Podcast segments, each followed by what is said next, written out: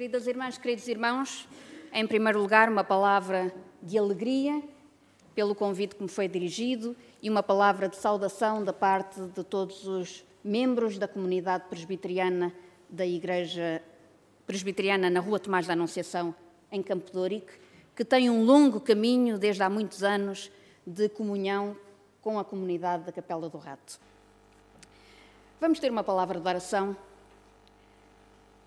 Senhor nosso Deus e nosso Pai, Tu queres que nós recebamos a exortação da Tua palavra.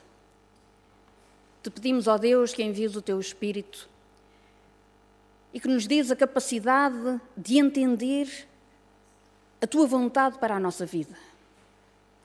Ilumina-nos para que possamos recolher para nós aquilo que Tu tens para nos dizer e que, pela ação do Teu Espírito, ó Deus, que aquilo que nós possamos receber no nosso coração possa vir de Ti e não sejam palavras nossas. É em nome de Jesus Cristo, Teu Filho, que te pedimos. Amém. Queridos irmãos, queridas irmãs, na semana passada o texto do Evangelho, do lecionário, era o texto de João, que mostrava o início do ministério de Jesus nas bodas de Canaã. Lucas apresenta-nos uma perspectiva diferente do início do ministério de Jesus. Lucas, este homem que procurou registar de forma minuciosa, com o rigor possível à época, consultando escritos, ouvindo testemunhos, sendo ele próprio testemunha de algumas coisas mais tarde no livro de Atos. Este homem decidiu que era importante ele também registar a história de Jesus Cristo, aquilo que se tinha passado os acontecimentos que estavam a transformar tanta gente, a transformar tantas vidas daqueles judeus e não judeus que se convertiam a esta mensagem de amor de Jesus. É um evangelho onde o Espírito Santo age, onde a ação do Espírito Santo tem uma relevância particular. E no Evangelho de Lucas nós temos Maria, Isabel, Zacarias, Simeão e João, que nos dão, no início deste Evangelho, pistas importantes sobre como interpretar este Jesus de Nazaré que nos é apresentado. E depois da descida do Espírito Santo no batismo, o mesmo Espírito que impele Jesus para o deserto, para ser tentado durante 40 dias e 40 noites, ele volta para a Galileia cheio do Espírito Santo e começa o seu ministério público, pregando e ensinando nas sinagogas. Subitamente, o Evangelho de Lucas passa desta visão geral do início do ministério de Jesus para um momento particular desse ministério, para o momento em que ele regressa à sua terra à terra onde o conhecem, à terra que o viu crescer, ao momento em que ele, como era seu costume, entra na sinagoga num sábado. E não deixa de ser curioso que Lucas se detém particularmente sobre este momento. É um momento descrito em pormenor quase com a lentidão que nos permite ver as coisas acontecer. Quase como uma transmissão em direto, com espaço para cada momento, para cada acontecimento, para observarmos cada movimento daqueles que estão presentes. Depois de um momento rápido em que Jesus é apresentado como alguém que pregou e ensinou pela Galileia. Jesus, o homem da terra, volta já com alguma fama, porque ele era louvado nessas terras por onde passava. Volta já com alguma fama a Nazaré. Esta escolha de Lucas para as primeiras palavras que Jesus diz e que são registadas neste Evangelho não é certamente por acaso. Nem é por acaso, com certeza, que Jesus, ao receber o livro do profeta Isaías, lê a passagem que lê. Jesus não estava a falar de cor, Jesus não estava a inventar, Jesus sabia ao que vinha e Jesus mostrou naquele momento uma faceta que os seus conterrâneos não podiam conhecer nele, não podiam reconhecer nele. Como habitualmente nós temos dificuldade em reconhecer facetas diferentes naqueles que estamos habituados a ver desde pequenos ou a ver de uma determinada maneira. Mudar o nosso olhar sobre os outros é difícil. Mas Jesus, ao escolher a passagem de Isaías, vem mostrar que ele se insere e todo o seu futuro se insere no contexto das promessas, no contexto dos profetas, no contexto daquilo que era esperado.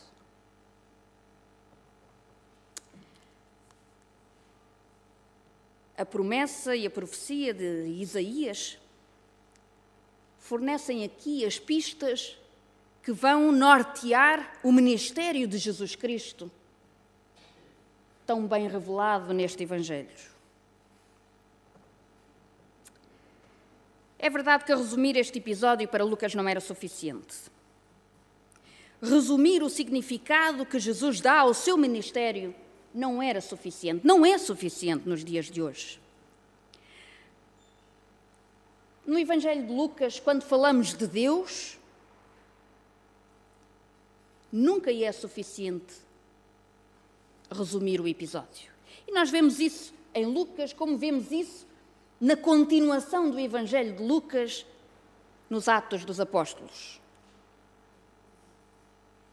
As palavras de Jesus são para aqueles homens que o ouviam, para as pessoas presentes na sinagoga, são, dizia eu, sinais e chamadas da vida real, para a vida real, para o momento da história que estavam a viver. E, portanto, este episódio, queridas irmãs, queridos irmãos, tem em atenção todos os detalhes. Os detalhes que normalmente nós não vemos os detalhes que normalmente nós não contamos, os detalhes em que nós normalmente não reparamos. Mostra todos os movimentos de Jesus. Como toma o livro de Isaías, como o desenrola, como o lê, como volta a enrolar o livro do profeta, como o entrega e se vai sentar antes de ensinar. O que fazem e como reagem aqueles que estão à espera daquilo que ele vai dizer será a reflexão do próximo domingo.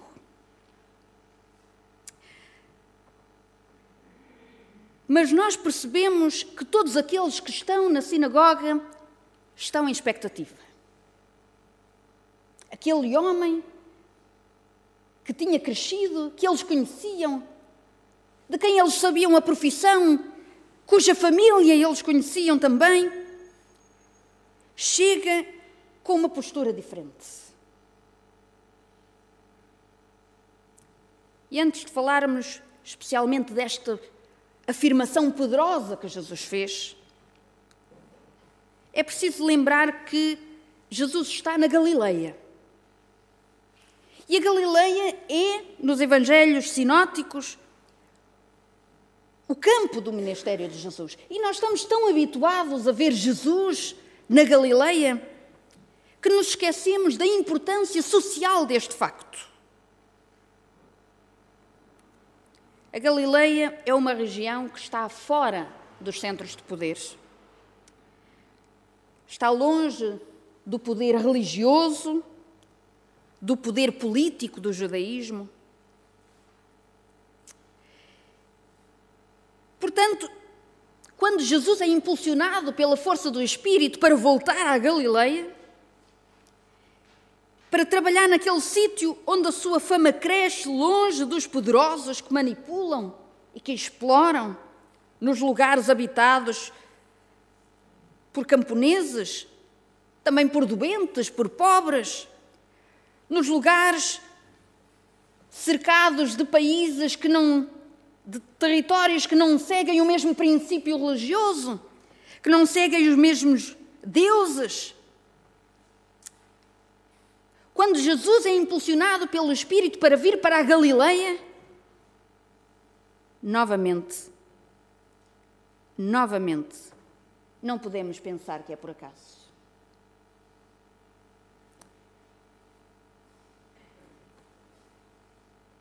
Ele está em Nazaré. E no Evangelho, segundo São João, há uma frase muito forte sobre Nazaré. Em João capítulo 1, versículo 46, pergunta-se: pode alguma coisa boa vir de Nazaré?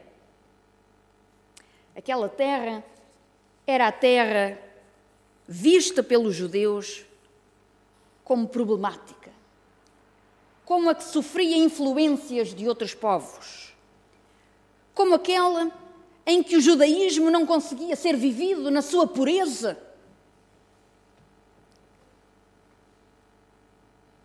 E Jesus vai à sinagoga de Nazaré e, como um filho da terra que regressa à sua terra já com alguma fama, é convidado para ler e para explicar o texto do profeta.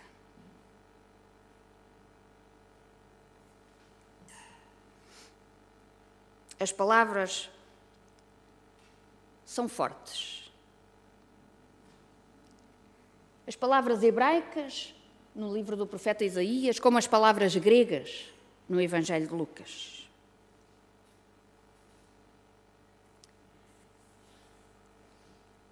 O Espírito do Senhor está sobre mim, porque Ele me ungiu para anunciar a boa nova aos pobres. Ele me enviou a proclamar a redenção aos cativos e a vista aos cegos, a restituir a liberdade aos oprimidos e a proclamar o ano da graça do Senhor. Começou então a dizer-lhes: Cumpriu-se hoje mesmo esta passagem da Escritura que acabais de ouvir. O Espírito do Senhor está sobre mim, porque Ele me ungiu para anunciar a boa nova aos pobres. Quem são os pobres de que fala Jesus? Quem são os cativos de que fala Jesus? É verdade que a palavra pobre remete-nos quase de forma automática para os que têm pouco, para os que não têm o suficiente, eventualmente, para assegurar a sua sobrevivência. Mas a palavra grega utilizada e bem traduzida pela palavra pobre e as palavras hebraica usadas no livro do profeta Isaías vão além dessa noção de pobreza. Englobam todos aqueles que são pobres por não terem o suficiente, sim, mas também todos aqueles que não podem ter uma vida plena porque não lhes é permitido. Ou porque são escravos, ou porque têm dívidas, ou porque estão doentes, ou porque têm algum tipo de limitação, ou porque são mulheres, ou porque são viúvas. Quantos fatores discriminatórios naquela sociedade judaica? Quantos fatores de exclusão? naquela sociedade em que Jesus cresceu, viveu.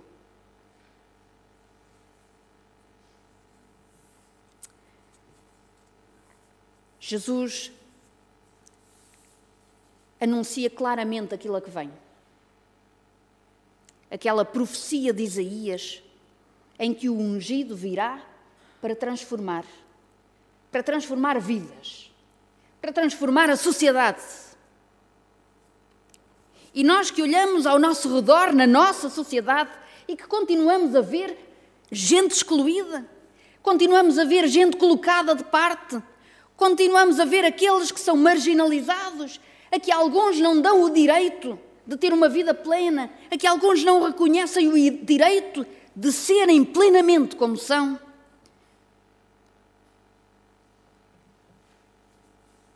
Que temos nós a dizer como cristãos? Quantas vezes não fomos nós, ao longo da nossa vida, que marginalizamos alguém? Quantas vezes nós, cristãos, não nos concentramos mais na pureza que criamos à nossa volta, em vez de nos concentrarmos mais na pureza da mensagem de Jesus? E nesta semana, de oração pela unidade dos cristãos, estas palavras fazem todo o sentido. Porque aquilo que nos une tem de ser mais forte do que aquilo que nos separa. Porque aquilo que nos une tem de ser esta palavra de Jesus que diz: Em mim cumpriu-se hoje a profecia.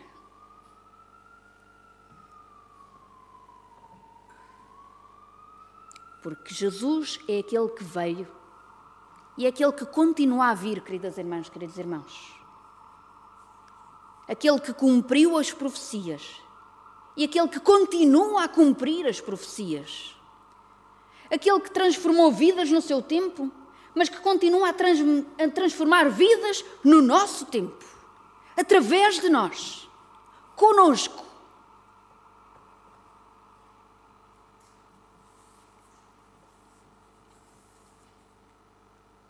o versículo 19 diz que ele, Jesus veio. Bom, é o profeta Isaías que diz. Mas diz que Jesus, Jesus assume que veio anunciar o ano da graça do Senhor. O ano da graça do Senhor, referido por Isaías, era o ano do jubileu em que supostamente todas as dívidas eram perdoadas, os bens eram devolvidos, os pobres recebiam de volta as coisas que tinham deixado de ter. Era supostamente um ano que reequilibrava a sociedade. Eu tenho dúvidas porque em tudo aquilo que li não encontrei nada que me assegurasse isso. Eu tenho dúvidas que alguma vez este ano aceitável do Senhor tenha sido cumprido plenamente.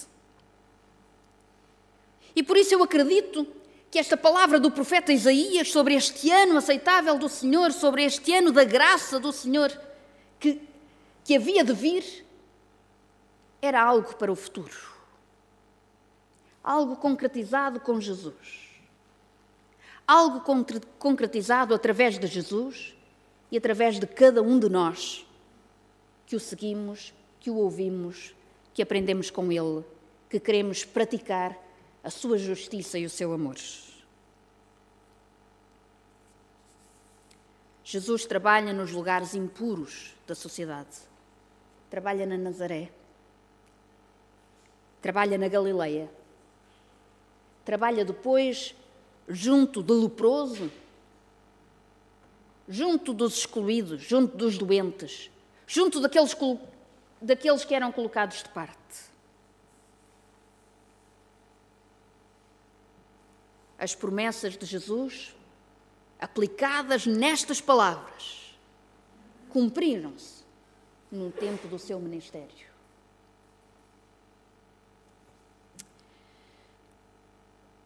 Eu creio, queridos irmãos, queridas irmãs, que neste texto há um apelo a cada um e a cada uma de nós. A teologia messiânica, a teologia que nos apresenta Jesus de Nazaré como o Messias, como o Cristo, sempre implicou uma responsabilidade ética. o seguimento da história do Messias tem um compromisso associado. E quando nós nos dizemos cristãos, quando nós nos assumimos claramente como cristãos, nós temos de assumir este compromisso que está associado, reconhecendo que este Jesus era o Jesus do povo, o Jesus dos oprimidos, dos cativos.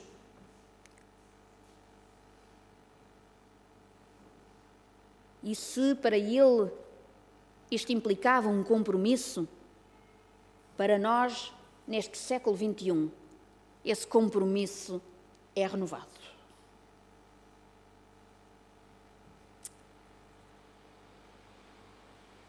Este texto é um texto riquíssimo. Poderíamos debruçar-nos sobre cada gesto de Jesus. Poderíamos debruçar-nos sobre as palavras do profeta Isaías que ele lê. Poderíamos debruçar-nos sobre algumas palavras específicas. Mas neste tempo, neste tempo, numa sociedade que nos chama à responsabilidade de cuidarmos uns dos outros. Nesta semana de oração pela unidade dos cristãos, que nos desafia a reconhecer que aquilo que une os cristãos é mais forte do que aquilo que separa as instituições que cada um a que cada um pertence. Esta palavra de Jesus. Hoje se cumpriram estas palavras. É um compromisso para nós o seguirmos. O hoje não é só o hoje de então, é o hoje de agora. É um hoje que permanece. Cumpriu-se e continua a cumprir-se esta profecia.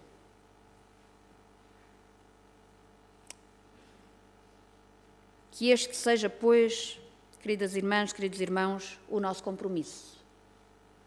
O verdadeiro compromisso de seguir Jesus. Dentro da sociedade, sim. Dentro do nosso conforto e dos nossos amigos, sim, mas nas suas margens. Naqueles que são colocados de lado. Naqueles que têm medo de se aproximar. Naqueles que estão magoados. Naqueles que estão feridos. Naqueles que estão sós Ai, quanta solidão se vive por estes tempos de pandemia. Se nós fizermos isso, o Evangelho concretiza-se. A palavra de Jesus torna-se realidade. E o Espírito que impeliu Jesus a pregar na Galileia conduzir-nos-á também na nossa forma de olhar na nossa forma de falar, na nossa forma de agir com o nosso próximo. E aí sim, de alguma forma, o ano do jubileu começa a acontecer. O ano da graça do Senhor começa a concretizar-se. Que Deus nos ajude. Amém.